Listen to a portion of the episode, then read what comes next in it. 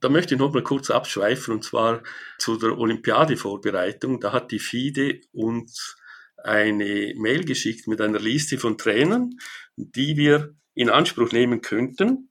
Und auf der Liste stand unter anderem äh, der Name Zoltan Riebli. Und da habe ich gedacht, den wählst du. Habe gerade, bevor ich nach Starnberg abgefahren bin, habe ich der FIDE geschrieben und habe auch den Zoltan in Kopie gesetzt. Und als ich dann da im Spiellokal angekommen bin im Hotel, da kommt der Riebli schon auf mich zu und sagt, oh Renato, das wäre toll gewesen mit Liechtenstein. Aber anscheinend hat ein anderes Land mich eine Stunde vor dir gewählt. Dann sage ich, ja, welches Land? Er wisse es nicht. Dann bin ich ins Hotelzimmer gegangen und habe äh, am Computer nachgeschaut, habe ich gesehen, dass es Ghana ist, Ghana. Und habe ihm gesagt, du Ribli, du bist Trainer von Ghana und zwar von beiden Mannschaften, Damen und Herren. In Chennai muss ich sagen, war er überhaupt nicht happy mit, mit dem ghanischen Team. Einmal kam er zu mir, Renato, heute sind wir nur zu dritt. Sage ich, warum? Eine hatte keine Lust. Hier ist Schachgeflüster. Herzlich willkommen zu einem neuen Podcast von Schachgeflüster. Mein Name ist Harald Schneider-Zinner. Dieser Podcast entsteht in Kooperation mit der Chess Sports Association. Mein heutiger Gast ist eine Schachlegende in Liechtenstein. Seit Jahrzehnten prägt er das Geschehen im Fürstentum. Sei es als Rekordlandesmeister, zwölffacher Olympiateilnehmer, Vizepräsident und Generalsekretär des Landesverbandes Liechtensteins oder bei den Wahlen des Weltschachbundes. Für sein großes ehrenamtliches Engagement wurde er vom Olympischen Komitee Liechtenstein daher 2021 ausgezeichnet als Liechtensteins Ehrenamtlicher des Jahres. Herzlich willkommen, Renato Frick. Hallo Harald, ja, das freut mich sehr, dass du mit mir durch die Sendung gehen möchtest. Dankeschön. Ja, sehr gerne, Renato. Du, seit kurzem bist du ja erst zurück aus Indien von der 44. Olympiade. Kannst du uns einmal ein paar deiner Eindrücke schildern? Ja, wo soll ich anfangen? Also zuerst ja, hätte es ja in Belarus sein sollen, dann in Khanty-Mansisk, dann in Moskau und schlussendlich, wir wissen alle warum, ist es dann in Indien gelandet. Und da habe ich schon gedacht, wow, das ist ja eine wahnsinnig große Brücke. Aber wenn es ein Land stemmen kann in so kurzer Zeit, dann Indien. Und so war es tatsächlich. Also ich bin hell begeistert von der gesamten Olympiade, wie alles abgelaufen ist, wie wir beschützt waren, die Sicherheitskräfte da waren, wie wir behandelt worden sind von den Leuten. Leider war unser Spiel nicht so gut. Das heißt, wir sind mit Startnummer 126 schlussendlich 165. geworden.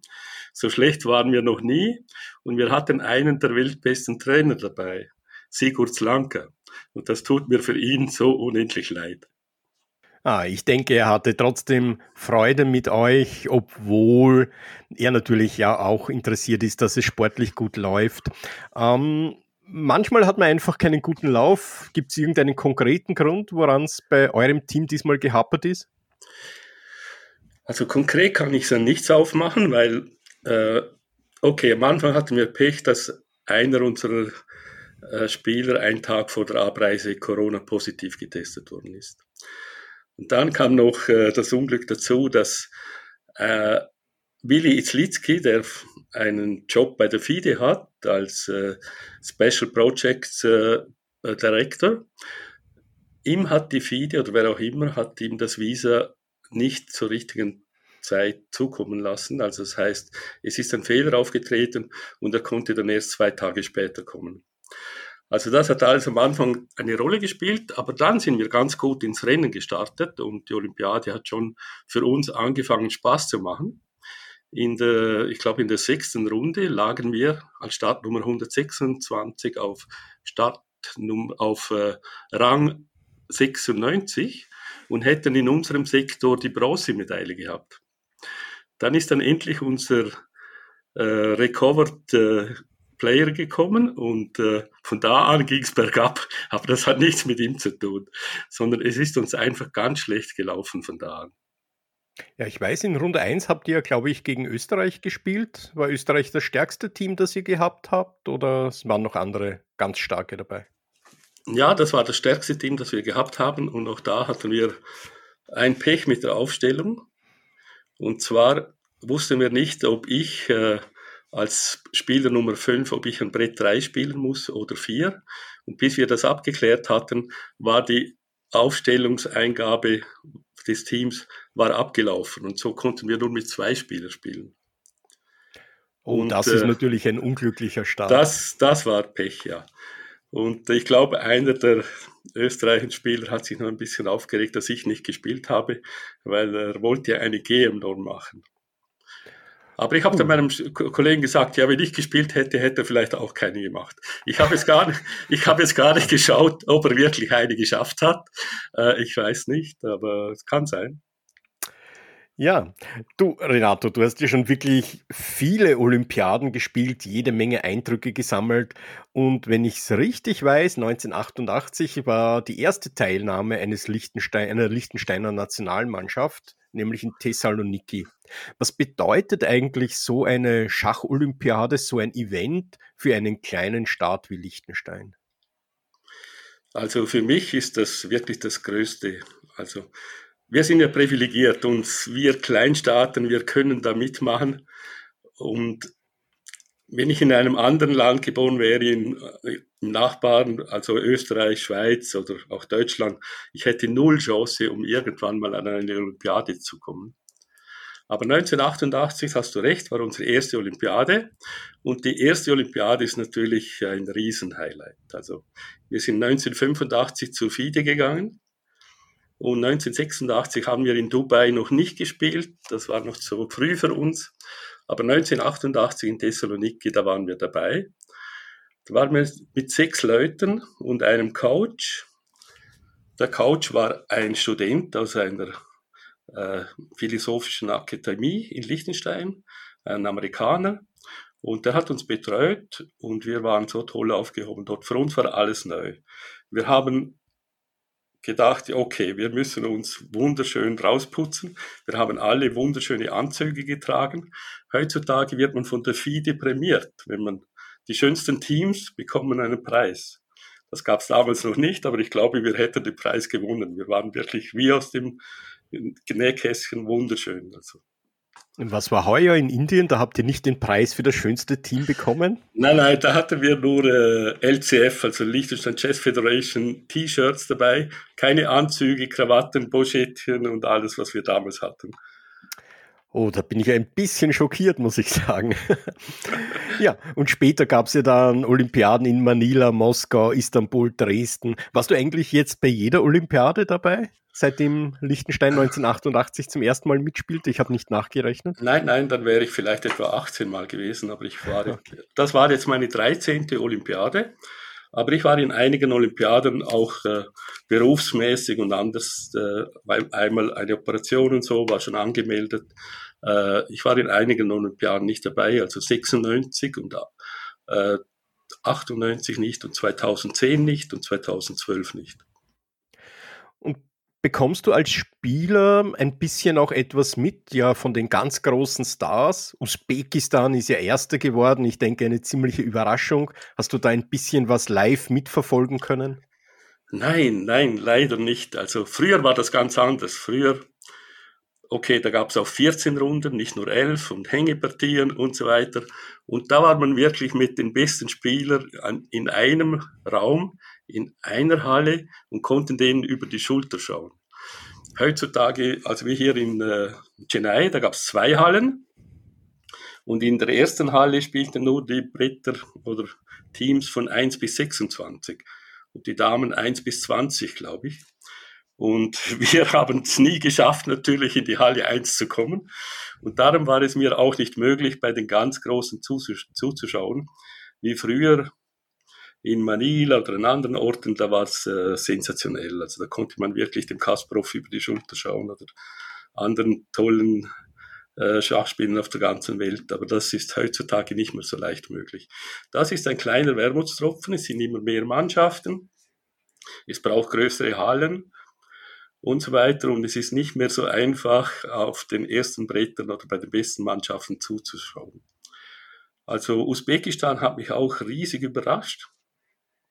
Obwohl ich an der, an der ECU Generalversammlung in Thessaloniki, drei Tage bevor wir abgeflogen sind nach Indien, habe ich den Ivan Sokolov getroffen und er hat mir gesagt, dass er Trainer ist von Usbekistan. Und er hat mir erzählt, wie das so abgelaufen ist. Also er war hell begeistert von diesem jungen Team. Und ich konnte mir aber damals nicht vorstellen, dass sie wirklich so stark sind. Also ich war total überrascht. Aber wenn ich auf der Rechnung hatte, war Indien 2. Und was die geschafft haben, die haben lange Zeit geführt. Und denen hätte ich es wirklich auch gegönnt, aber äh, sie sind immerhin Dritter geworden vor Indien 1. Also das ist eine tolle Sensation. Ja, sie hatten die Goldmedaille ja fast in der Hand, als dann eine Partie sehr, sehr dramatisch gekippt ist. Genau. Da war ich äh, nicht live dabei, aber ich war im, im VIP-Zelt und da waren die Live-Kommentare per Bildschirm sichtbar und das war eine Tragödie, ja. Ja.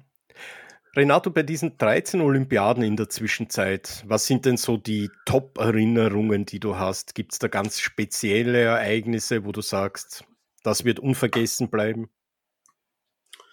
Ja, also ganz äh, besonders gefallen hat mir Manila. Das war wunderschön dort, obwohl zum ersten Mal durfte man nicht mehr rauchen, aber ich hatte schon früher aufgehört, aber ein Kollege von mir, äh, der der hat dort aufgehört äh, zu rauchen, weil die Wege hinaus waren so lang und er brauchte so lange, bis er wieder zurück war, dass er auf der Uhr immer so weit äh, zurück hinten drin war, dass er auch dort aufgehört hat zu rauchen.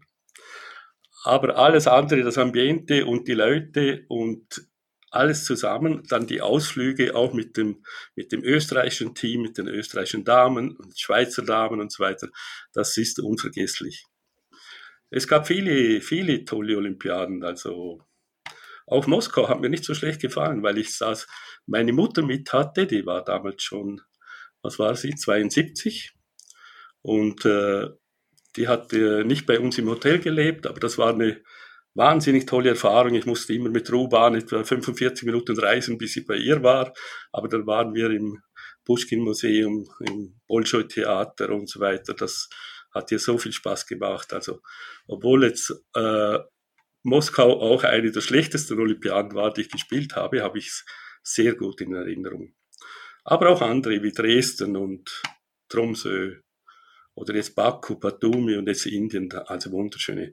Das sind einfach Anlässe, ja, die, die musst du genießen, weil du weißt, von 2000 Spielern auf der Welt können da hingehen. Und ich bin einer davon und schon zum 13. Mal, also sensationell. Ja, das ist natürlich schon ein Privileg. Neben den Schachereignissen hat es ja auch schachpolitische Ereignisse gegeben. Wie jedes Mal bei einer Olympiade wird auch das neue FIDE-Board gewählt und ich denke, da bist du ja auch als Repräsentant von Liechtenstein an der Wahl beteiligt. Und Renato, wenn ich es richtig weiß, bei der Wahl ist jede Stimme gleichberechtigt. Also egal, ob das jetzt Amerika ist oder Liechtenstein ist oder Österreich ist, jede Stimme zählt einen, oder? Ja, da hast du vollkommen recht. Jede Stimme ist gleich viel wert. Aber äh, ja, da sind Bestrebungen im Gange oder sagen einige Leute, warum soll jetzt äh, Liechtenstein so viel Macht haben wie Deutschland mit äh, 90.000 Mitgliedern. Liechtenstein hat nur 70 Mitgliedern und äh, oder USA oder China oder andere Nationen. Aber ich finde, es ist toll, dass alle mitmachen können und alle das gleiche Recht haben. Es ist ja auch der Leitspruch von der FIDE, gens una sumus. Und das wird da auch gezeigt. Also ich, ich bin als Delegierter dort gewesen, weil unser Präsident äh, nicht nach Chennai wollte. Also habe ich auch einen Tag äh, als Delegierter die Wahlen miterlebt. Musste dann aber leider, der Weg war immer sehr weit vom, vom Lila Hotel zum Spiellokal, das war über eineinhalb Stunden. Das heißt, ich musste dann um halb zwei die Wahlen abbrechen. Ich konnte die Vizedirektoren und so nicht mehr wählen. und äh, musste dann spielen, weil äh, Willi Islitsky, der musste bei den Wahlen bleiben, dort als FIDE-Repräsentant. Ja, und diesmal war es ja eine politisch brisante Wahl eigentlich und der alte Präsident aus Russland stammend, Arkadi Dvorkovich, wurde erneut zum Vizepräsidenten gewählt, aber nicht nur das, er wurde mit überwältigender Mehrheit gegen den ukrainischen Vertreter gewählt, den unter anderem ja auch Deutschland, Österreich, die baltischen Länder und die skandinavischen Länder unterstützt haben. Aber das dürfte es dann auch schon beinahe gewesen sein, denn Dvorkovic hat mit 157 zu nur 16 Stimmen gewonnen, also ein Erdbebensieg eigentlich. Woran ist das aus deiner Sicht gelegen? Äh, das hat mich auch ein bisschen überrascht, muss ich ehrlich sagen. Ich hätte gedacht, äh, dass der Ukrainer André äh, wirklich mehr Stimmen bekommt. Aber sie hatten auch kein richtiges Programm. Also ich war schwer enttäuscht von Peter Heine Nielsen, von seinem Speech. Ich hätte nicht gedacht, ich habe gedacht, die bringen jetzt Visionen, äh, wie sie die FIDE weiterbringen sollen, aber nichts da ist. Wurde nur äh, im Speech gesagt, dass es nicht mehr tragbar ist, dass Arkadi äh, weiterhin Präsident ist und es wurde ihm fast angelastet, dass er schuld ist, dass man in der Ukraine Krieg führt. Und äh, das hat mich wahnsinnig enttäuscht. Ich habe gedacht, das darf nicht wahr sein. Und ich habe vorher, habe ich den äh, den Ukrainer mal gehört in einem Podcast mit Ben Johnson. Und wenn man da sieht, was er da gesagt hat und äh, wie blauäugig dass er da war, dass er auch sagt, äh, Arkadi ist nicht mehr tragbar und dass er gute Chancen sieht, dass er Präsident wird.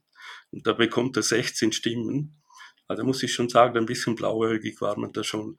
Man hat aber auch vielleicht keinen Ausweis gehabt. Also man hat nicht gezeigt, was man alles schon gemacht hat und, und was man machen will sondern ja, das Thema war ein bisschen einseitig, also vom Krieg bestimmt.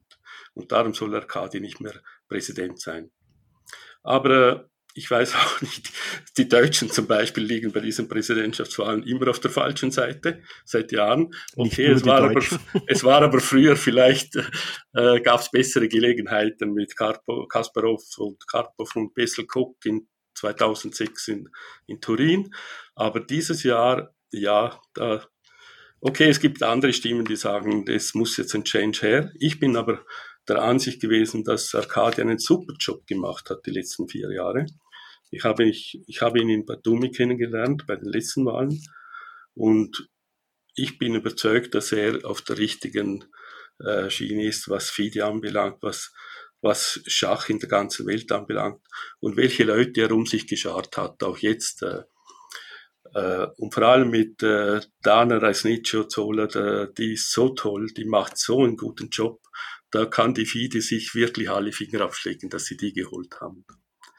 Und was äh, Bachar Quatli anbetrifft, äh, der hätte vielleicht auch einige Stimmen bekommen, bin ich überzeugt. Aber Stefan Löffler hat mich beim Kandidatenfinale in Madrid gefragt, was ich davon halte, dass Bacher Quatli äh, als Präsident trennt. Und ich habe ihm gesagt, ich denke, dass er kurz vor der Wahl äh, sich zurückziehen wird. Und genauso ist es eingetroffen. Also wie 2018 Nigel Short hat auch äh, Quater, Bacher Quatli sich äh, er hat noch ein Speech gemacht mit seinem Vizepräsidenten zusammen oder seinem Designierten und äh, dann hat er sich zurückgezogen. Und ich nehme an, diese Stimmen gingen dann alle zu Arkadi. Mhm. Welchen Sinn macht es, sich zu bewerben, dann eine Rede zu halten und sich dann zurückzuziehen? Persönliche Eitelkeit oder erregt man Aufmerksamkeit ja, oder kriegt man Angst im letzten Moment? Das stimmt, das ist, könnte bei, bei Quatli ganz gut der Fall sein. Er ist äh, schon früher ein eloquenter und äh, ein Selbstdarsteller gewesen. Ich mag ihn zwar, ich habe ihn schon 1986 in Lugano kennengelernt und äh, wir kennen uns gut und äh, ja, aber ich hätte ihm nie eine Chance gegeben, dass er da gegen Arkadi gewinnen kann. Ich weiß nicht, was die Beweggründe sind und warum man sich wie Nigel Short sich noch einen Speech erlaubt und dann sich zurückzieht. Meiner Ansicht nach enttäuscht man da seine Fans, die für ihn gewotet hätten. Auf jeden Fall. Ich denke, von Torkovic war es natürlich auch ein sehr schlauer Schachzug, Anand mit an Bord zu holen, gerade wenn die die Olympiade in Indien ist? Ja, also Anand ist ein Idol in Indien. Das habe ich äh, noch und nöcher durfte ich das erfahren. Ich bin ja nach der Olympiade noch eine Woche rumgereist und Leute, die im Zug oder irgendwo, wenn man von Ahnen spricht, die, die, die, die schwärmen von Ahnen, das ist unglaublich. Und dass äh, Arkadi diesen Schachzug gemacht hat, ja, da muss ich meinen Hut ziehen, meinen imaginären und äh, beglückwünsche ihn zu, ihm zu diesem Schachzug. Und es ist ja unglaublich, welchen Boom Anand in Indien ausgelöst hat durch, seine, durch seinen WM-Titel, aber auch durch die Art, wie er Schach in Indien fördert und wie er sich gibt, wie er Schach lebt und repräsentiert. Ja, das zeigt sich wirklich überall und äh, das, der Tigras von Madras, also Chennai war ja früher Madras, äh, dass der Tiger von Madras so eine Popularität hat, das liegt erstens an seinem Wesen und das, was er geleistet hat und vor allem, was er den Jungen und den, äh, dem ganzen Volk in Indien äh, weitergegeben hat. Das ist äh, sensationell. Du warst ja auch bei vielen anderen Wahlen dabei, unter anderem Kasparov hast du ja schon erwähnt. Gibt es da irgendwelche spannenden Momente, irgendwelche Highlights, irgendwelche Überraschungen, die du uns erzählen kannst? Bei Kasparov in Tromsø war das so, dass äh, äh Ilyumchinov, der Präsident, der amtierende, hatte äh, Adrian Siegel als Treasurer im Board. Und Adrian Siegel, Dr. Adrian Siegel war der frühere Präsident von der Schweizer, äh, vom Swiss Chess. Und wir haben so gute Beziehungen zum Schweizer Schachbund, dass wir gesagt haben, wir stimmen gleich wie die Schweizer. Wir stimmen auch für Ilyumchinov wegen Dr. Adrian Siegel. Aber äh, wie dann alles gelaufen ist da, das war schon ein bisschen speziell. Also die afrikanischen Staaten sind zum Teil aufgestanden und haben äh, Radau gemacht. Und dann hat äh, äh, Kasparov seinen Speech gehabt und was noch ganz schlimm war, als er, ein, als er noch im beim Publikum war und aufstehen, aufgestanden ist und zu einem kleinen Speech äh, angefangen hat, hat einer vom Borg gerufen, wer sind Sie? Und dann hat Kasparov gesagt, wow, es gibt nur 16 Weltmeister und ich bin einer davon. Das sollte man vielleicht wissen. Und dann hat er ein Speech gehalten und hat gesagt, dass Rex äh, Singfield äh, aus Chicago äh, 10 Millionen würde locker machen für die zukünftigen äh, Geschäfte von FIDE und so weiter. Und danach hat, äh, danach hat äh, Ilyumchinov seinen Speech gehalten und er hat gesagt, ich bringe morgen nicht nur 10 Millionen, ich bringe 20 Millionen. Leider hat er nie etwas davon gebracht. Ja, viele, viele Versprechen, die gebrochen werden, das kennen wir ja zum Teil auch. Aber lass uns jetzt von den Wahlen wegkommen. Ich habe dich ja als jemanden kennengelernt, der es versteht, das Leben in vollen Zügen zu genießen. Und wie du schon erzählt hast, du bist nach der Olympiade noch einige Zeit durch Indien gereist. Welche Eindrücke hast du denn von diesem riesigen Land bekommen? Ja, also der erste Tag war schon speziell, als wir vom Flughafen äh, zum Hotel gebracht worden sind. Also sowas habe ich noch nie erlebt. Äh, du musst dir vorstellen, da ist ein Verkehr, da sind drei Bahnen und das sind aber sechs Kolonnen, also Auto, Tuk-Tuk, äh, Motorräder und so weiter. Aber das ist alles im Fluss. Da gibt's keine Unfälle, das, nichts. Und es geht vorwärts. Bei uns in Europa wäre das undenkbar. Also da würde es einen, einen Blechschaden nach dem anderen geben. Unmöglich. Also das war schon der erste äh, Schock für mich. Also wie die, aber die können Auto fahren, das muss ich zugeben. Dann nach der Olympiade, also auch während der Olympiade muss ich sagen, da zum Beispiel wollte ich am ersten Tag, also als wir übernachtet hatten, am nächsten Tag wollte ich äh, äh, Rupien wechseln und ein bisschen einkaufen gehen und bin an der Rezeption und frage nach einem Taxi. Dann sagen die, ja, können wir organisieren, kein Problem, aber es kommt ein Sicherheitsbeamter mit Ihnen. Das habe ich gesagt, was, warum bitte? Ja, das ist für die Sicherheit und es hat sich dann herausgestellt, dass äh, Indien 3000 Polizisten abgestellt hat für die Olympiade. Also in jedem Hotel hat es welche gehabt. Dann auf der ganzen Strecke vom Hotel zum Spiellokal. Und die, wir sind alle mit Bussen transportiert worden. Die hatten alle immer Vortritt und so weiter. Also man ist wahnsinnig gut aufgehoben gewesen. Und dass Indien ganz viele Leute hat, das hat man überall gesehen und gemerkt. Also die haben ein Zettelwerk, die können nicht in einen Bus reingehen und, und die Leute zählen. Dann schreiben sie das auf auf einen Zettel, dann kommt noch einer rein, dann wird noch einmal gezählt, schon wieder aufgeschrieben und so weiter. Und nach Indien bin ich dann nach Mumbai geflogen und habe mir dort äh, die Sehenswürdigkeiten angeschaut, habe mir einen Guide, äh, eine tolle Frau, etwa 50-jährig, hat mich rumgeführt und hat mir alles gezeigt, äh, Gandhi-Museum und so weiter, also ganz toll. Und dann bin ich weitergereist nach Delhi, war auch eine ganz tolle Erfahrung dort und bin dann nach Agra gefahren, weil ich wollte unbedingt noch eines der sieben Weltwunder, das Taj Mahal, sehen. Und da habe ich auch einen Guide organisiert und habe das gebucht. Dann hieß es, ja, es tut uns leid. Ich wollte mit dem Schnellzug gehen. Man kann es auch mit dem Auto machen von Delhi aus, braucht aber dreieinhalb bis vier Stunden. Mit dem Schnellzug geht es in eineinhalb Stunden. Und dann habe ich einen Anruf bekommen, es gibt keinen Einzelsitzplatz mehr, einen freien, äh, können wir Sie mit dem Auto fahren? Sage ich, nein, bin ich nicht interessiert. Und dann bin ich dann zwei Tage später mit diesem Schnellzug gefahren. Das war auch ein Erlebnis, spezielles Erlebnis, vor allem im Bahnhof in Delhi. Da, bevor dieser Schnellzug eintraf, ist ein anderer Zug abgefahren. Und der war wirklich so, wie man ihn aus Filmen kennt in Indien. Da sind die Leute da, also nicht gerade oben drauf, aber da rausgehangen und so und sind da mitgefahren. Und äh, ja, das war ganz toll. Und da hat ein Guide gewartet bei mir, bis ich abgefahren bin mit dem Zug.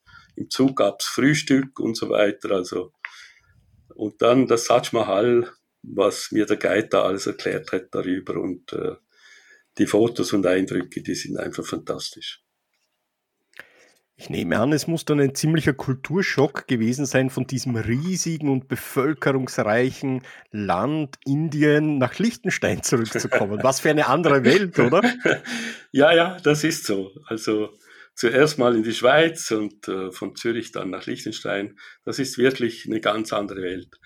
Aber wie du weißt, äh, war ich nicht nur Spieler und Delegierter, sondern ich, äh, ich habe sehr viel zu tun. Also ich hatte auch musste noch einen Bericht schreiben und so weiter. Und äh, also die Zeit vergeht im Flug und das ist ganz klar. Auf einmal, das geht nicht schnell und man ist wieder im genau gleichen Alter, Alltagstrott drin wie vorher. Aber man hat andere Kulturen gesehen und andere Leute kennengelernt und darum ist die Olympiade oder sind die Olympiaden noch eines der schönsten Anlässe auf der Welt. Aber bleiben wir jetzt mal bei Liechtenstein. Ihr habt voriges Jahr 50 Jahre Schach in Liechtenstein gefeiert und jetzt hast du uns erzählt, der ganze Liechtensteiner Schachverband hat charmante 70 Mitglieder. Kannst du uns ein bisschen einen tieferen Einblick in das Schachgeschehen in Liechtenstein geben? Ja, ja. Ja, also der erste Schachclub in Liechtenstein wurde äh, 1937 gegründet, der Schachclub Vaduz. Und die haben dann ziemlich schnell auch die erste Liechtensteiner Landesmeisterschaft ausgetragen. Das war aber mitten im Krieg 1942. Aber die haben nicht nur so ein Wochenendturnier gemacht, wie wir das heutzutage machen, sondern die haben eine Woche lang richtig Schach zelebriert. Da hat die Regierung hat einen Pokal gespendet, da, da war der Regierungschef oben im Waldhotel, wo das stattgefunden hat. Und da haben nebenher haben noch äh, zwei Schweizer Meister haben ein Duell ausgeführt und äh, der Regierungschef sitzt da zwischen diesen Leuten, man sieht ihn neben der Uhr sitzen und so weiter. Das ginge heutzutage natürlich nicht mehr. Aber daraus ist eigentlich so richtig die Liechtensteiner Landschaft, Landschaft, Landschaft entstanden und äh, später kamen andere Clubs dazu, wie Schaan, Mauren, Balzers und so weiter. Es gab also eine Zeit lang vier, fünf Clubs in Liechtenstein und 1961 hat mein Vater noch die Lichtsteiner Landesmeisterschaft gewonnen. Er hat mir aber Schach nie beigebracht. Da war ich schon neun Jahre alt.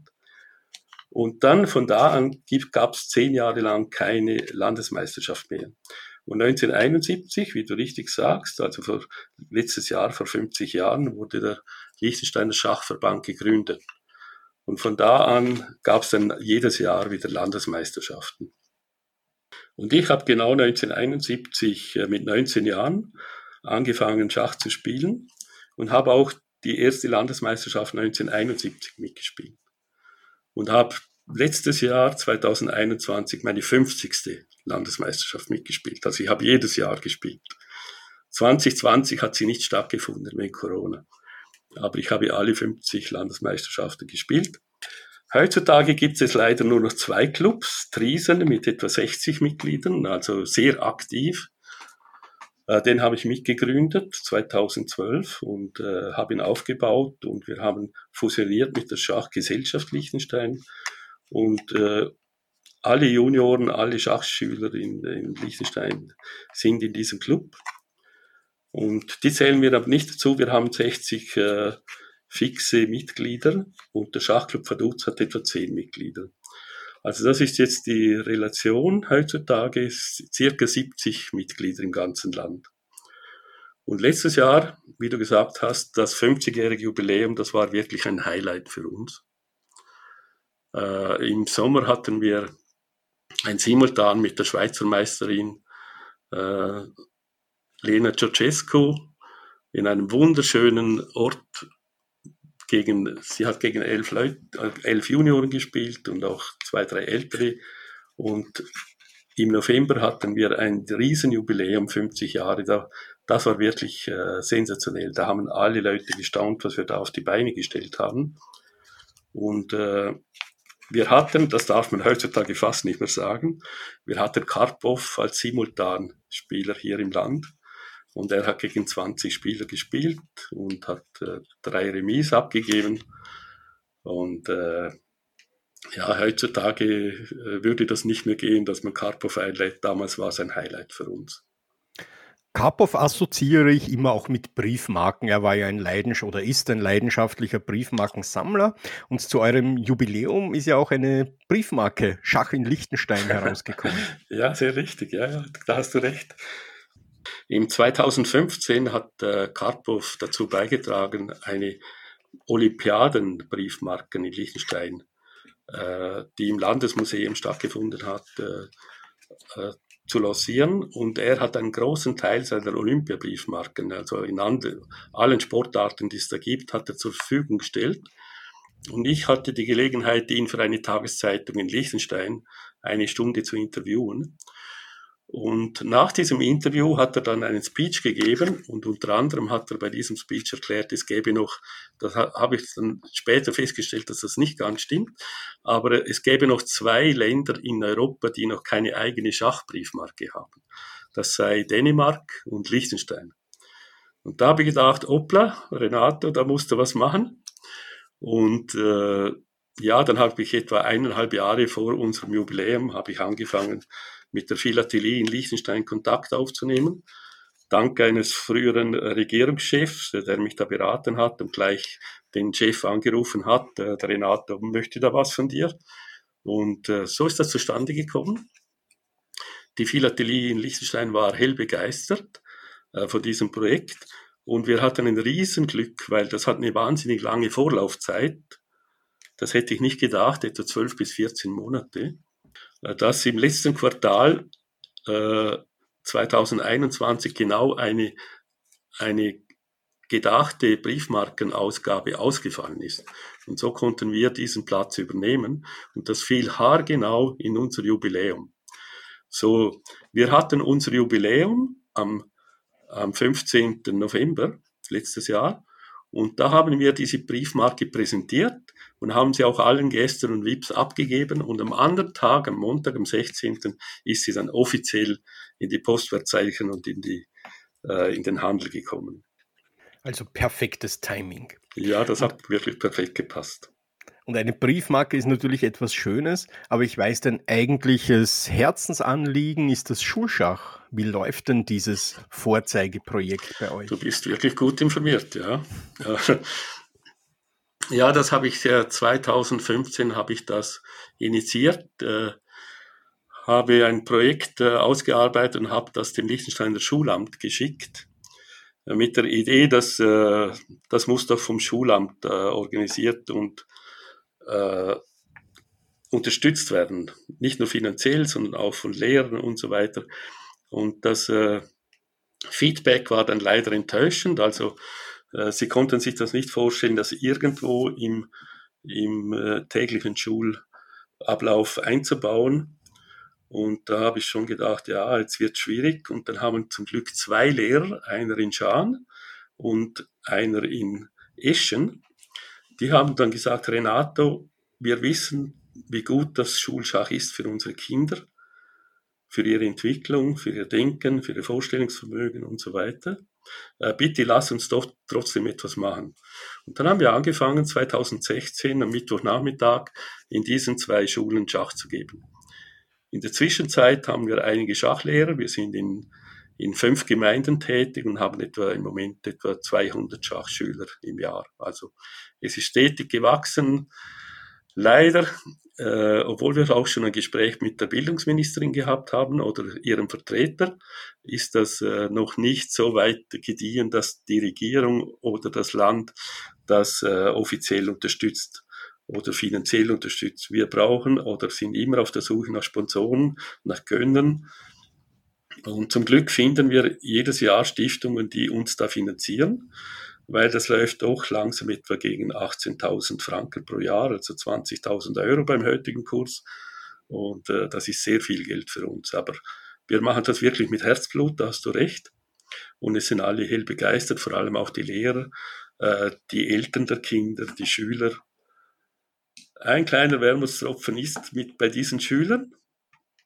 Und zwar, dass, äh, dass du die ganz schlecht ins Clubleben oder ins Turnierleben bringst. Da hapert es noch ein bisschen. Aber sonst sind wir hellauf zufrieden mit unserem äh, Chess in School Projekt. Ja, das braucht Geduld, denke ich, bis man die Kinder dann über Schulschach auch in die Vereine bringt. Und natürlich müssen die Vereine auch entsprechende Flexibilität zeigen, das ist klar. Aber bei solchen Projekten ist es ja auch sehr wichtig, dass man gut vernetzt ist. Und da bist du ja glaube ich, auch wirklich gut vernetzt. Und wie gut vernetzt du bist, zeigt auch, dass du eine besondere Frau nach Liechtenstein, also jetzt nicht übersiedelt hast, aber immerhin angesprochen und motiviert hast, für euch tätig zu werden. Du möchtest ja auch das Frauenschach in Liechtenstein fördern und mit Anita Stangl die ja nicht nur deutsche Botschafterin des Frauenschachs geworden ist, sie ist jetzt auch Liechtensteiner Botschafterin geworden für das Frauenschach. Ja, genau, ja. Das hat aber auch dank dir zu tun. Weil äh, über deine CSA äh, bin ich ja dazu gekommen, am Gedenkturnier von, von, äh, von Großmeister Stangl am Starnberger See mitzumachen. Und da habe ich Anita Ende April kennengelernt und auf der, auf der Schiffsfahrt am Sonntag, da haben wir uns sehr gut verstanden und sie konnte sich damals schon vorstellen, irgendwie für Liechtenstein tätig zu werden. Und da ja die FIDE das Jahr 2022 als Schachjahr der Frauen proklamiert hat, habe ich gedacht, ja, das wäre doch nicht schlecht, wenn Frau Dr. Anita Stangl auch Botschafterin wäre bei uns. Und ich habe sie angefragt. Und einen Monat später, also tatsächlich am 31. Mai, hatte mir eine Vorstandssitzung. Ich habe mit einer kleinen PowerPoint-Präsentation äh, Frau Anita, Dr. Anita Stangl natürlich in, in höchsten Tönen äh, beschrieben und äh, das war ganz klar, dass wir sofort Ja gesagt haben, alle zusammen und ich habe das ganz stolz der Anita geschrieben. Und 14 Tage später, siehe da, kommt auch der Deutsche Schachbund und, und bestimmt sie als Botschafterin der Frauen in Deutschland. Also Liechtenstein war aber zuerst. Das wollen wir doch auf jeden Fall betonen, das ist ja. klar. Ja, ich denke, das war wirklich ein besonderes Wochenende im April am Starnberger See mit diesem fantastischen Blitzturnier mit den Legenden des Schachs wie Arthur Yusupov, Soltan Rebli, Bönsch, vielen anderen Großmeistern. Wir haben ja auch gegeneinander gespielt. Und weil du meine gute Vorbereitung angesprochen hast, ein Teil meiner Vorbereitung hat ja darin bestanden, mit dir einige Gläser Rotwein dann am Abend zu trinken und viel von deinem Leben zu erfahren. Ach so, ja gut, alles klar. Nein, das war wirklich ein äh, sensationell aufgegleister Anlass von dir und vor allem von, von Anita. Und ich denke, das Unvergessliche ist auch äh, in den Schachmagazinen und überall wurde es auch ganz toll beschrieben. Und es war wirklich herzlich zu sehen, wie die ehemaligen Spieler oder Mitspieler von, äh, von, von Marco Stangl da äh, alle mitgezogen haben. Und es war ein so schöner Anlass. Ich denke, ja, da kommt mir noch in den Sinn, da war ja auch Zoltan Riebli dabei. Genau. Und äh, da möchte ich noch mal kurz abschweifen, und zwar äh, zu der Olympiadevorbereitung. Da hat die FIDE uns eine Mail geschickt mit einer Liste von Trainern, die wir in Anspruch nehmen könnten, also zehn Stunden vor der Olympiade und dann während der Olympiade. Und die FIDE bezahlt das alles. Und auf der Liste stand unter anderem äh, der Name Zoltan Riebli. Und den kannte ich von früher, weil ich war mal sieben Jahre lang Coach der Schweizer Damennationalmannschaft. Und ihn habe ich schon als Trainer damals engagiert für die Schweizer Damen. Und da habe ich gedacht, oh super, den, den wählst du. Habe gerade, bevor ich nach Starnberg abgefahren bin, habe ich der FIDE geschrieben und habe auch den Zoltan in Kopie gesetzt. Ich hätte gerne den Zoltan Riebli als Trainer. Und als ich dann da im Spiellokal angekommen bin im Hotel, da kommt der Riebli schon auf mich zu und sagt, oh Renato, das wäre toll gewesen mit Liechtenstein. Aber Anscheinend hat ein anderes Land mich eine Stunde vor dir gewählt. Dann sage ich, ja, welches Land? Er wisse es nicht. Dann bin ich ins Hotelzimmer gegangen und habe äh, am Computer nachgeschaut, habe ich gesehen, dass es Ghana ist, Ghana. Und habe ihm gesagt, du Ribli, du bist Trainer von Ghana und zwar von beiden Mannschaften, Damen und Herren. Oh, oh, ja gut. Und in Chennai muss ich sagen, war er überhaupt nicht happy mit, mit dem ghanischen Team. Äh, die haben einfach nicht so trainiert, wie er wollte. Wir haben auch nichts aufgeschrieben, was er erzählt hatte. Und einmal kam er zu mir, Renato, heute sind wir nur zu dritt. Sage ich, warum? Eine hatte keine Lust. Oh je. Ja, wenn du an, an eine Olympiade gehst und eine keine Lust hat, da, da hast du Pech. Also, und nochmal zurückzukommen auf das wunderschöne Blitzturnier mit den tollen Preisen, die die Anita äh, engagiert hat. Und ich habe noch praktisch den Hauptpreis gewonnen, äh, und zwar ein Leibchen von einem Bayern-Spieler, ein signiertes Leibchen von Thiago. Und äh, ja, das sei der Hauptpreis. Also das habe ich jetzt zu Hause. Ja, das ist ja wirklich großartig. Renato, wie bist du denn überhaupt zur Chessboards Association gekommen? Also ich kann mich erinnern, wir hatten 2020, denke ich, Kontakt, als ich Trainerfortbildungen gemacht habe. Da haben wir auch ein bisschen geplaudert. Aber persönlich kennengelernt haben wir uns ja dann erst in Starnberg. Ich denke, du warst bei einem Kongress in Deutschland, oder? Ja, das stimmt. Wir hatten schon 2020 ganz losen Kontakt bei, einer, bei einem deiner tollen Anlässe, die du machst. Aber ich habe die CSA erst so richtig kennengelernt, als ich am Mädchen- und Frauenschachkongress in Halle war, 2021. Und da war Michael Langer und äh, Claudia Schalkhäuser und die haben, vor allem Michael Langer hat äh, erzählt über die CSA, was sie alles machen und was sie für Visionen haben. Und die Claudia hat erzählt, was sie alles im Jugend- oder Schul- und Mädchen- und Bubenschach macht. Und das hat mich so begeistert, dass ich dem Michael gesagt habe, das wäre doch was. Und hat er gesagt, ja, komm doch zu uns. Und dann, ja, habe ich äh, mich bei euch beworben und ihr habt mich aufgenommen. Mit Handkuss natürlich. Renato, lass uns zu deinen schachlichen Wurzeln zurückkehren. Du hast relativ spät mit 19 Jahren mit Schach begonnen und die Geschichte, die ich gelesen habe, die erinnert mich ja fast an Capablanca. Das war in einer Kantine und zwei ältere Kollegen haben jeden Tag nach dem Essen Schach gespielt und als einer der beiden Spieler eines Tages ausfiel und du hast immer zugeschaut, fragte dann einer, ob du nicht spielen wolltest. Also durch Zuschauen Schach gelernt wie Capablanca? Ja, weil wie gesagt, mein Vater hat es mir nie beigebracht. Ich äh, hat bei uns äh, hat er auch nie Schach gespielt zu Hause. Und äh, da habe ich wirklich dann äh, diesem Mittagessen oder nach dem Mittagessen, das war so interessant, eben zuzuschauen, wie die, die Figuren bewegen und was. Ich wusste gar nicht, wie das alles funktioniert. Und langsam, langsam und mit Fragen, wie geht das und so weiter, da haben mich die ganz äh, ruhig aufgeklärt, habe ich dann mitbekommen, wie das, wie das alles funktioniert. Hatte aber noch keine Ahnung von Opasso oder und so weiter. Und dann ist wirklich einer ausgefallen und der andere hat mich gefragt, willst du mal mit mir spielen? Da habe ich, habe ich gemacht.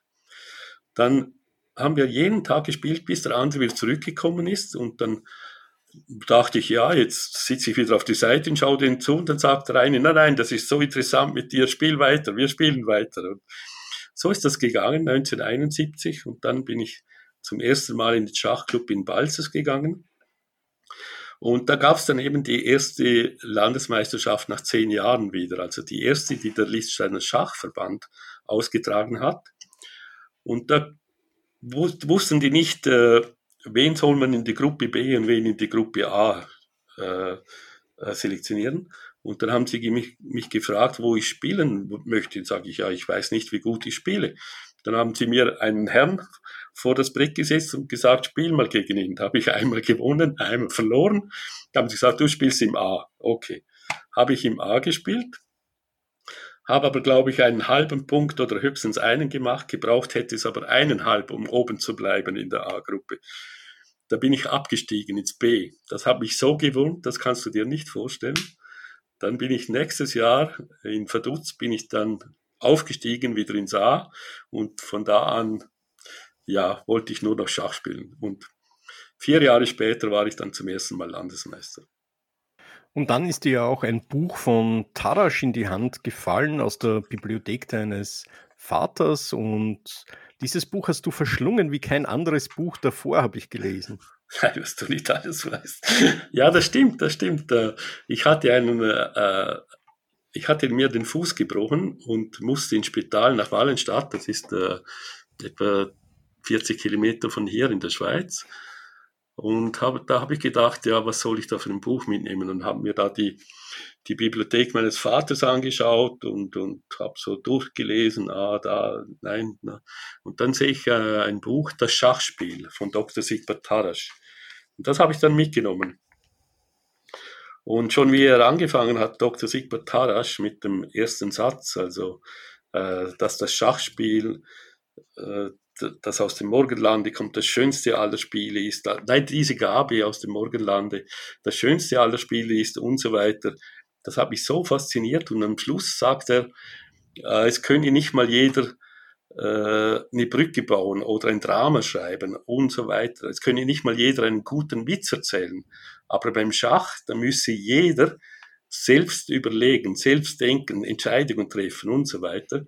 Und am ganz am Schluss schreibt er, Schach hat wie die Liebe, wie die Musik, die Fähigkeit, den Menschen glücklich zu machen. Und da hat er mich angefixt. Von da an spielte ich dann Schach. Ja, Schach hat auch durchaus etwas Poetisches an sich, manchmal etwas Humorvolles, manchmal etwas Tragisches, manchmal etwas Tolles. Ähm, und etwas ganz Spannendes ist ja dann in dieser Zeit auch passiert. 1972 Wettkampf Fischer gegen Spassky, der so viele Leute von Schach fasziniert hat. War das auch ein Event, das dich geprägt hat? Das ist wirklich eines der ersten Schachevents, das mich geprägt haben, hat. Und äh, ja, da, da verschlummern die Zeitungen und überall, wo man irgendetwas erhaschen konnte über diesen Wettkampf, dann das ganze Szenarium war, was da alles abgelaufen ist, bevor der Wettkampf überhaupt zustande gekommen ist und so weiter. Und das hat sogar bei uns im Land ein klein wenig Wellen geschlagen, weil es gab eine Bank mitten in Verdutz, das ist die Verwaltungs- und Privatbank, die hatte ein Gebäude und in dem Schaufenster war jeder Tag war die Stellung, die aktuelle Stellung äh, vom Schachwettkampf Spassky gegen Fischer drin. Und das war so faszinierend und alle sprachen nur von diesem Wettkampf.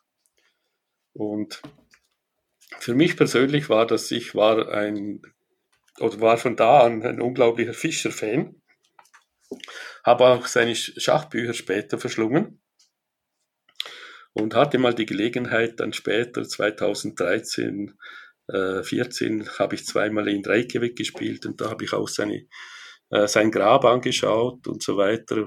War auch in dem Lokal, in der Bibliothek, wo er jeden Tag gesessen ist und äh, Bücher studiert hat und so weiter. War auch in dem, äh, in, in dem Lokal, wo er jeden Abend äh, Abendessen eingenommen hat und so weiter. Also dann habe ich auch mit dem Herrn gesprochen, der ihn damals auch äh, überall herumgeführt hat und der mir auch dann die Geschichten erzählt hat, wie er dann, wie Fischer überhaupt dann wieder nach Reykjavik gekommen ist.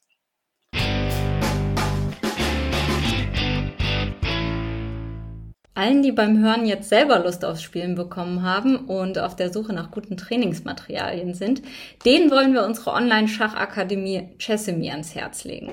Bei uns findet ihr Videokurse zu allen Phasen der Schachpartie für Neulinge bis zum Profi. Das Besondere bei uns, ihr bekommt den Kurs als Download zur Verfügung gestellt und könnt ihn, solange ihr möchtet, auf all euren Geräten auch parallel nutzen. Weil wir selber Schachspieler sind und uns das früher immer gewünscht haben, entfällt jetzt das Abtippen. Ihr bekommt die PGN-Datenbanken bei uns gratis dazu. Also schaut doch einfach mal bei chessemy.com vorbei. Wahrscheinlich ist da auch was für euch dabei. Und wenn dem so ist, dann könnt ihr direkt den Gutscheincode Schachgeflüster10 nutzen und damit 10% sparen und außerdem Michaels Podcast unterstützen. Wir freuen uns auf euren Besuch und wünschen euch jetzt erstmal ganz viel Spaß beim Weiterhören.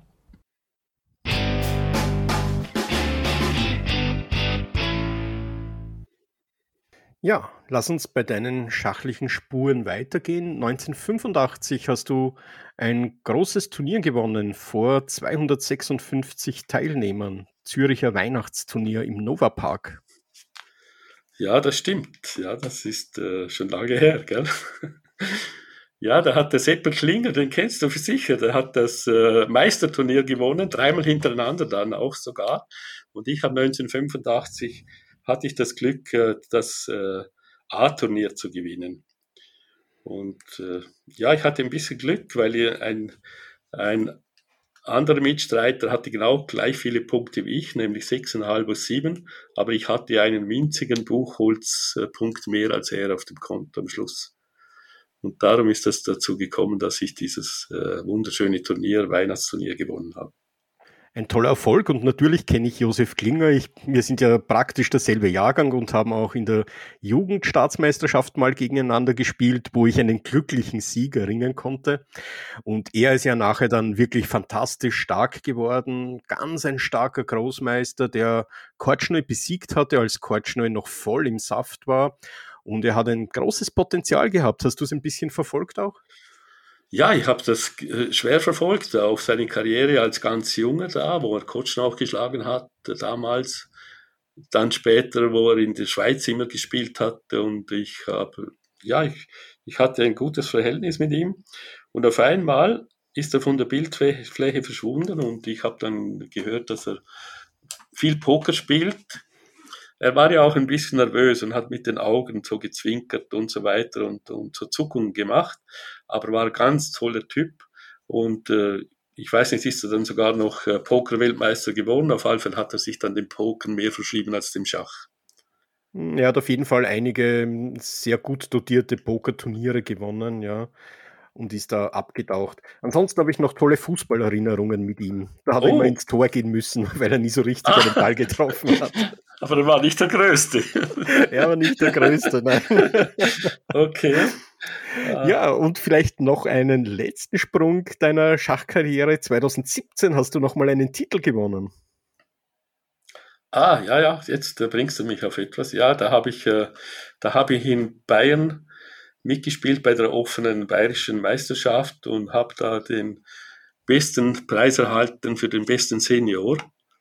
Aber das war auch ein bisschen Glück. Ich äh, habe da zwar gut gespielt, aber Ulf Andersen, der hat zwei Runden nicht gespielt und hat gleich viel Punkte gemacht wie ich und hat äh, und auch da hatte ich, glaube ich, ein oder zwei Buchholz mehr als Ulf Andersen. Aber der Preis hätte eigentlich ihm gehört, aber hat äh, zwei Runden nicht mitgespielt.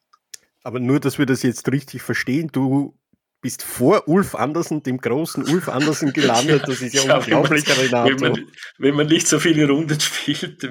Er hat wirklich, äh, statt neun Runden hat er nur sieben gespielt. Ja, für alle, die es vielleicht nicht wissen, Ulf Andersen, der gilt als der weltbeste oder galt als der weltbeste Endspieler und hat ja auch wunderbare Partien gegen Karpov gespielt und ganz ein genialer Schachspieler. Ja, das kann ich nur bestätigen und auch da hat er wirklich ganz toll gespielt. Äh, Aber leider habe ich nicht gegen ihn gespielt. Ja, also ein Leben für das Schach, Renato. Ich denke, das kann man so zusammenfassen, oder? Und du bist ja auch FIDE-Arbiter, FIDE-Instruktor. Ja, und was uns vielleicht ja auch verbindet, wir haben beide Frauennationalteams gecoacht und du hast von 2002 bis 2009 das Schweizer Frauennationalteam gecoacht. Ja, genau, ja, das war ein Zufall, weil zwei Schachkollegen, die das vorher gemacht hatten, die haben jemanden gesucht, der da reinpasst und einer davon, der war äh, Schiedsrichter und Turnierleiter auch an diesem 1985er Nova Park Turnier, das ich gewonnen habe. Und das gab es damals noch mit Hängepartien und so. Und er musste fast jeden Abend mit seiner armen Frau, musste da ausharren, bis ich meine Hängepartien fertig hatte. Aber äh, als ich das dann gewonnen habe, hat er mich gefragt, ob ich nicht für ihn in seiner Firmenmeisterschaft mitspielen möchte in Zürich. So einen Kämpfer wie mich, das bräuchte er ins Team. Da habe ich gesagt, okay, mache ich. Dann bin ich etwa zehn Jahre, bin ich dann nach Zürich gefahren und habe Firmenmeisterschaft gespielt. Und später haben wir dann auch in der gleichen Mannschaft in Herliberg gespielt. Und da haben die mich an der Olympiade in, in Istanbul, haben mich die überzeugt, ich soll doch zu Herliberg kommen. Und mit einem opulenten Nachtessen ist das ihnen gelungen. Und dann ist er, ja, dann ist er dann auf mich zugekommen und gesagt, du, das wird uns langsam ein bisschen zu viel und äh, die Damen machen das so toll, die brauchen jetzt frisches Blut, hast du nicht Interesse, äh, Couch für die Damen-National zu sein in der Schweiz. Und dann habe ich dann zugesagt und das bin ich dann sieben Jahre lang gewesen.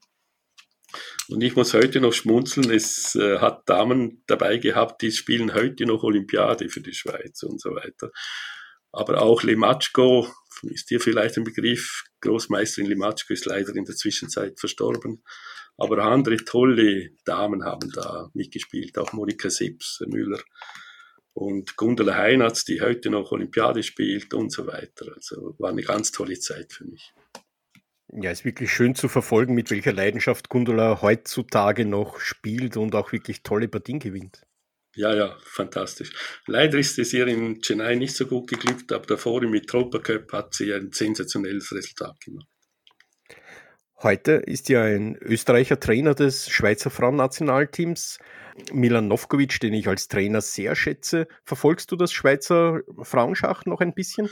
Ja, ja, das ist natürlich meine Pflicht. Natürlich mache ich das. Und ich äh, bin wirklich sehr froh, dass Sie mit Milan so einen tollen Trainer haben.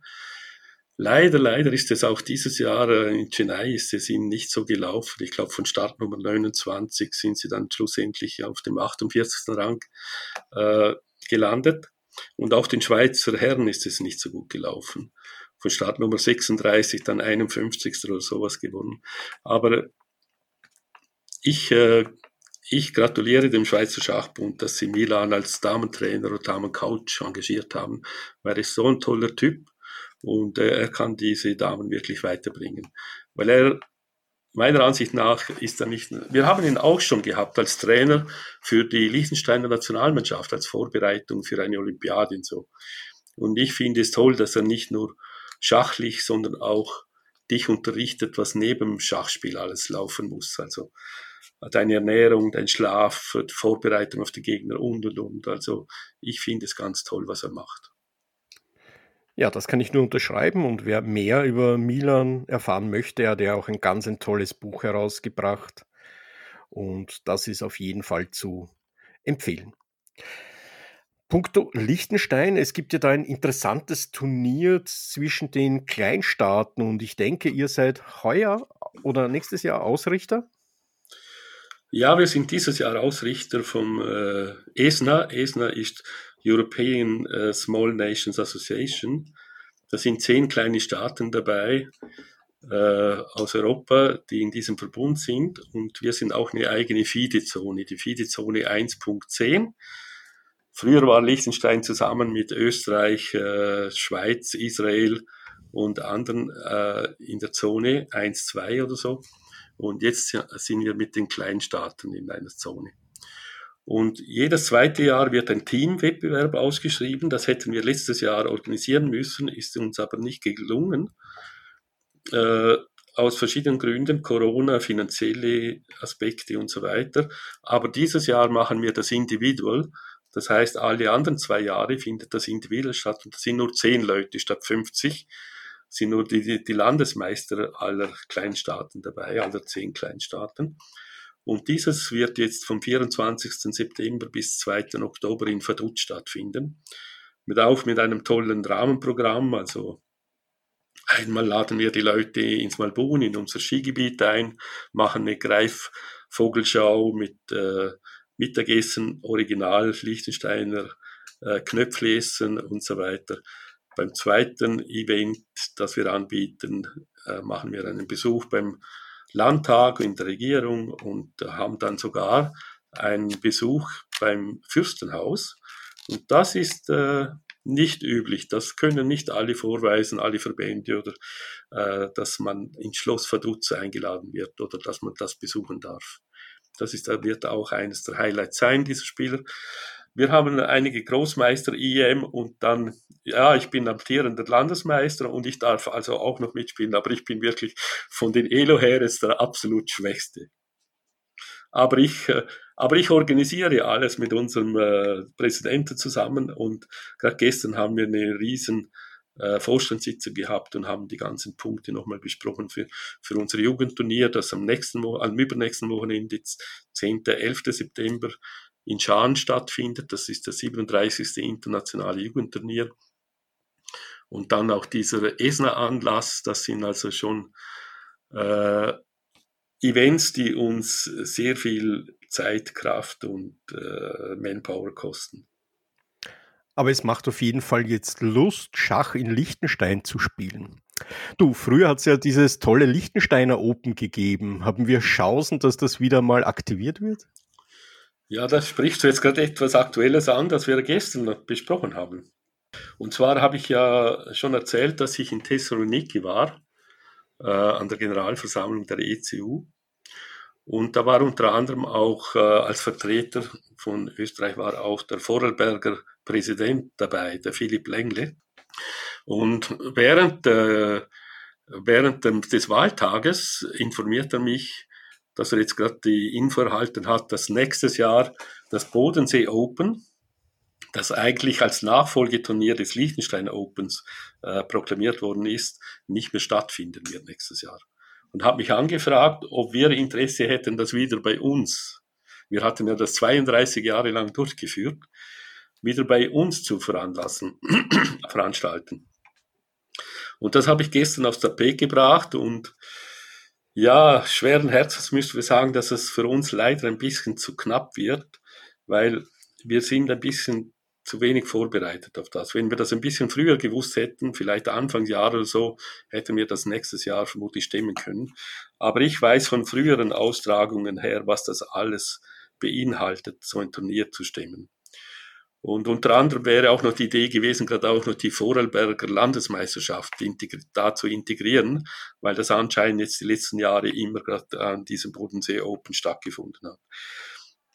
Aber äh, wir mussten jetzt gestern leider mit Respekt sagen, falls wir jemanden finden, der das wirklich durchziehen könnte in Liechtenstein, weil ich habe wirklich so viel Arbeit, dass ich das nicht auch noch machen kann.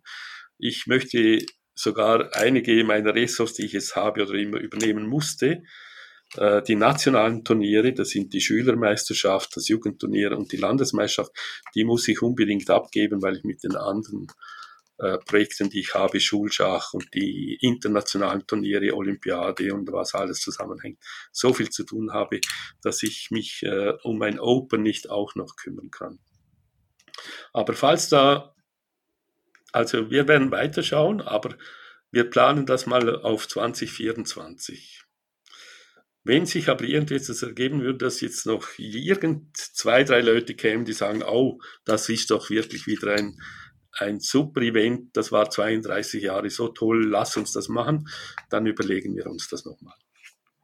Also falls es eine Rolle spielt, ich würde mich auf jeden Fall voranmelden für das Turnier, sei es 2023 oder 2024, spielt keine oh, Rolle. Das Renato. freut mich aber riesig, ja, das ist toll. Schön. Ja, Renato, die Zeit ist wie im Flug vergangen und ich drücke dir bei den vielen Projekten, die du hast, kräftig die Daumen und hoffe, dass alles nach deinen Vorstellungen läuft und klappt. Gibt es noch irgendwas Wichtiges, das wir vergessen haben oder das du unseren Zuhörern noch sagen möchtest? Ja, es gäbe natürlich äh, hunderte Geschichten zu erzählen, und, äh, aber ich möchte vor allem dir ein großes Lob aussprechen, was du auf die Beine gestellt hast mit der CSA, deine Ideen dahinter, wie du alles äh, verbindest, auch Breitensport, andere Sportarten mit Schach zu verbinden und so weiter, was du da alles machst. Äh, da möchte ich wirklich dir ein großes Kompliment dafür aussprechen, lieber Harald. Das nehme ich natürlich dankend an und ich sage, Renato, herzlichen Dank für deine Zeit und euch, liebe Zuhörer, herzlichen Dank fürs Zuhören und bis zum nächsten Mal und liebe Grüße nach Liechtenstein. Vielen herzlichen Dank, Harald. Ich grüße auch alle und toi toi toi für deine weiteren Events. Dankeschön. Ciao. Ciao.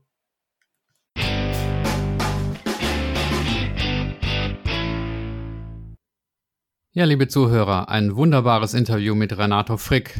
Vielen Dank an Harald Schneider-Zinner.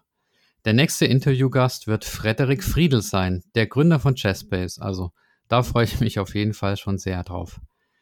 Ja, und auch heute möchte ich nochmal auf meinen neuen und übrigens auch werbefreien Schachkalender schachtermine.com hinweisen. Da trage ich alle Termine rund ums Schach ein, die es so gibt, beziehungsweise die ich so finde. Und wenn ihr euer eigenes Turnier, euren Anfängerkurs oder was auch immer publizieren wollt, dann geht das auch mit der Eintragen-Funktion. Außerdem, und das ist jetzt auch neu, kann man den Kalender jetzt auch auf die eigene Homepage einbetten. Das funktioniert so, dass dann die nächsten fünf Kalendereinträge angezeigt werden und das könnt ihr zum Beispiel in eure Sidebar äh, einbetten und wenn man dann da draufklickt, dann landet man auf dem Kalender. Ja, und abschließend wie immer der Dank an alle Personen, die mir auf paypal.me slash Schachgeflüster etwas gespendet haben. YouTube-Kanalmitglied sind oder auf patreon.com slash Schachgeflüster eine regelmäßige monatliche Spende zukommen lassen oder Bargeld per Post zugeschickt haben. Vielen Dank für eure Unterstützung. Dies sind folgende Personen oder Einrichtungen. Andreas Wierox, Armin Züger, Benjamin Steinhilber, Dieter Riegler, Frank Rothmann, Friedhelm Küch, Güven Mannay vom interkulturellen Schachverein Satranj Club 2000, Hans aus Berlin, Dr. Joachim Meyer-Brix, Manuel Rüther, Marc Hofmann, Markus Schirmbeck, Oliver Bremer, der mysteriöse Peter, Peter Hug von DSSP Die Schulschachprofis, Peter Schach, die Internetseite schachtraining.de, Sven Ossenberg, Thomas Hasin und Tim Bialuszewski. Vielen Dank, bleibt gesund und bis zur nächsten Folge. Euer Michael.